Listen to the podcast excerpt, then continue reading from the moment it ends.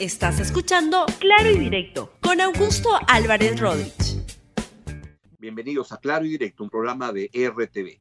Hoy les voy a contar una historia sobre cómo un pleito entre morados en el Partido Morado deja tremendos moretones en la lucha anticorrupción, particularmente en el caso de los cuellos blancos. Antes de contarle esta historia, que está en, en progreso, evidentemente, y que estoy acopiando información, pero ya cuento con alguna información cruzada de todas las partes que están en este tremendo pleito para podérselas dar con el, mayor rigor que se pueda a medida que voy obteniendo esta información. Y hoy lo que les quiero contar es la historia de cómo un pleito entre políticos, que es normal que los políticos se peleen y se trompeen, acaba afectando la lucha anticorrupción, lo cual incluso es más penoso porque se trata de una agrupación en la cual han manifestado un interés en la lucha anticorrupción, involucra también a una, a una jueza que ha trabajado en la lucha anticorrupción de manera muy importante en el país.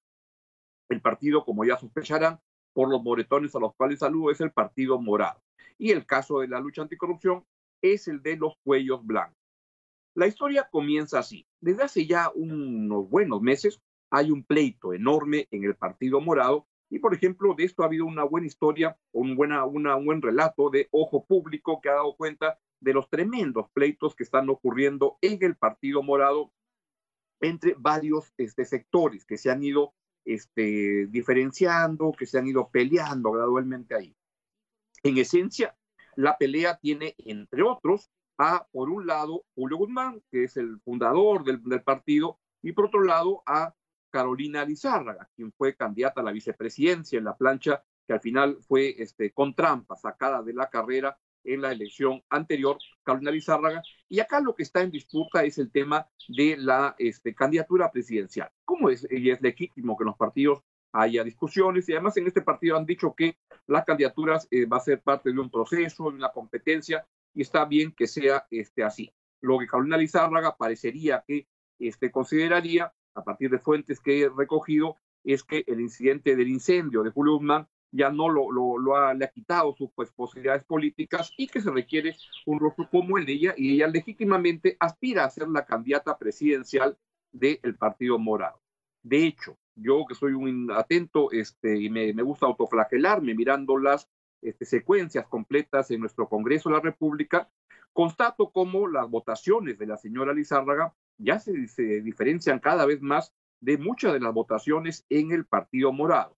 En algunos casos, desde mi modesto punto de vista, con unas votaciones que tienen un nivel de populismo enorme y que no se, no se diferencian mucho, lamentablemente, de votaciones como las de este, algunas congresistas afiebradas como Cecilia García del partido Podemos. Pero es claro que ella está en una este, posición política que ya es claramente diferente a la que tiene el Partido Morado. Y eso se va bien. En este contexto es que me, me, remito a un mes y medio o dos meses de atrás, ocurre que una noche lo llaman al señor Guzmán por parte de la fiscalía para pedirle su dirección porque tienen que hacerle llegar una notificación.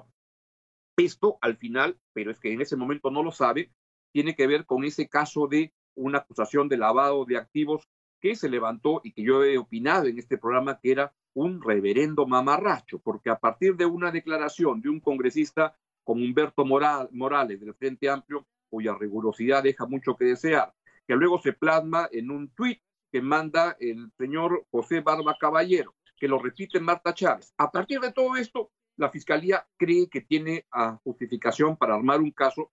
En muchos casos que yo he criticado de la poca rigurosidad de la Fiscalía Anticorrupción y del equipo especial también para, este, sin tener mucha justificación, montar un caso, armar un caso creyendo que tiran la red y algo van a chapar.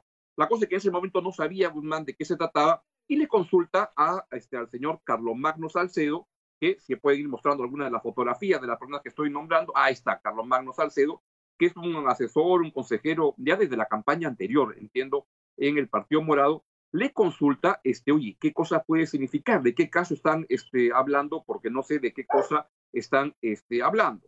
Y entonces Salcedo le manda un chat a la fiscal Rocío Sánchez y le pregunta por eso. Y entonces, ¿qué cosa ocurre? Ahí está el chat. Ocurre que, pero este chat, este es el, el chat en el cual conversan ellos, Y sucede que este, a partir de eso le llega, toma la captura, parecería que Salcedo toma la captura de pantalla de lo que le responde la, fiscal Rocío Sánchez y, este, y él le manda copia de eso a Julio Guzmán. Ahí debo hacer un comentario y más bien me baso en lo que declaró eh, José Ugaz el día lunes en el programa de Mávila Huertas, donde dijo que la verdad no veía ninguna falta grave en esta, en esta conversación y que hoy en día se está utilizando mucho las conversaciones por chat entre este, fiscales y los que ven los casos. Pero es un tema que va a tener que ver al final con lo que les voy a contar. La cosa es que esta captura de pantalla de lo que conversa Carlos Magno Salcedo con este, Rocío Sánchez se lo copia, este, parece, el señor Salcedo a Julio Guzmán. Y acá viene que el señor Julio Guzmán le copia esta, y parecería que es a la única persona a la que le ha enviado, le copia esta captura al señor Jaime Villanueva. No sé si lo logran identificar. ahí está, Jaime Villanueva, que es alguien que ha trabajado, por la referencia que tengo, yo no lo conozco, en el Ministerio Público y está de alguna manera vinculado también a, llevar información desde los equipos del, equipo especial ahora, del Ministerio Público, a, los, a los medios, etcétera. Este, por lo que he preguntado, no tiene un prestigio muy fuerte, pero en fin, ese no es un tema que yo pueda corroborar. Pero lo que ocurre acá es que dan cuenta que la única persona que tiene esta, esta captura, porque se la mandaría Guzmán a este señor Villanueva, es él.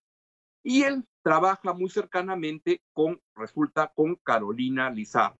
La cosa es que este chat aparece en, en, Panorama, se filtra a los medios, y Panorama es el legítimo interés periodístico en publicar eso, ¿no? Con ellos no hay ningún problema, al contrario, bien que, que, tengan esta información y que la divulgan y que la, y que la, la divulguen, pero lo que parecería, así las cosas, es que quienes decidieron filtrar esta información serían Carolina Lizárraga con este señor Jaime Villanueva. Yo le he consultado esta mañana a Carolina Lizárraga por esa versión y le he preguntado directamente por eso y ella me lo ha negado, que ella no ha estado en eso y que ella no ha enviado ese, ese documento a la prensa. La cosa es que en este contexto ocurre que este, la señora Lizárraga el día de ayer envía una carta, si la pueden poner una de las cartas, al Consejo Ejecutivo, al Comité Ejecutivo Nacional del Partido Morado, y esa es la que justamente, bien que le hayan puesto esa en primer lugar, esa es la carta que le envía al Partido Morado, renunciando, ay, no alcanzo a leer acá en mi iPhone, pero este, le, le, le manda esta carta renunciando temporalmente al Comité Ejecutivo y se queda como una militante del Partido Morado que reclama ser, porque dice ella con razón, que ha sido una fundadora de esta agrupación.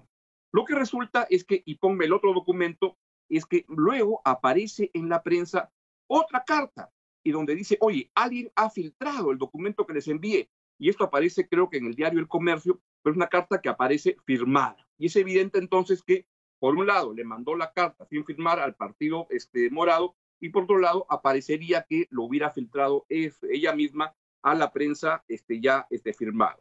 ¿Qué es lo que ocurre?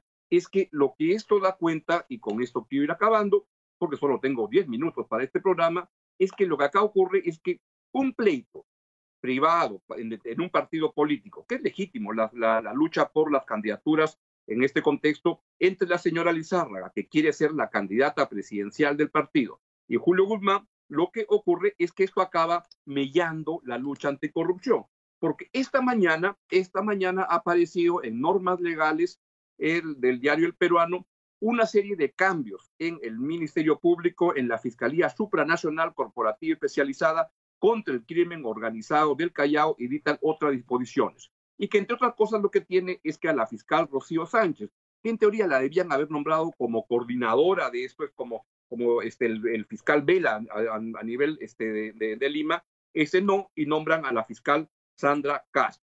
Y esto es visto como una manera de este, de no confianza eh, en ella, en un contexto en el cual le han abierto a la señora fiscal Rocío Sánchez una investigación en el caso de los cuellos este, blancos del puerto por razón de esta, este, de esta filtración de este documento. En resumen, lo que tenemos es que es lamentable que un pleito político entre en una agrupación, el Partido Morado, que lo que ha reclamado que tiene mucha vocación de lucha contra la corrupción, y este, en el caso de Carolina Lizarra, que es una jueza que ha trabajado en el tema anticorrupción, que fue Sarina anticorrupción en el gobierno de Alan, Alan, Alan García, este, pues acaba como consecuencia de esto y de filtraciones entre ellos, acaba mellando fuertemente la, el caso de la lucha anticorrupción en el caso de los cuellos blancos. Y esa es la historia, como un pleito entre los del Partido Morado deja moretones en la lucha anticorrupción. ¿Cómo acabará esto? Pues espero tener más información en los días siguientes y seguirles contando. Bien, es todo lo que les quería contar esta mañana en, en Claro y Directo en RTV. Bien, los dejo con toda la programación de RTV. Viene clase maestra, viene Libero en RTV para ver cómo Alianza Lima va a reencauchar su equipo luego de, de los traspiés que estamos teniendo en la campaña y viene luego el noticiero. Y si hoy día habla el presidente, que sí podría hablar, porque, porque hoy hay Consejo de Ministros, este, lo vamos a estar transmitiendo. Tengan un estupendo día, cuídense mucho y seamos solidarios. Chau, chau. Gracias por escuchar Claro y Directo con Augusto Álvarez Rodríguez. Suscríbete para que disfrutes más contenidos.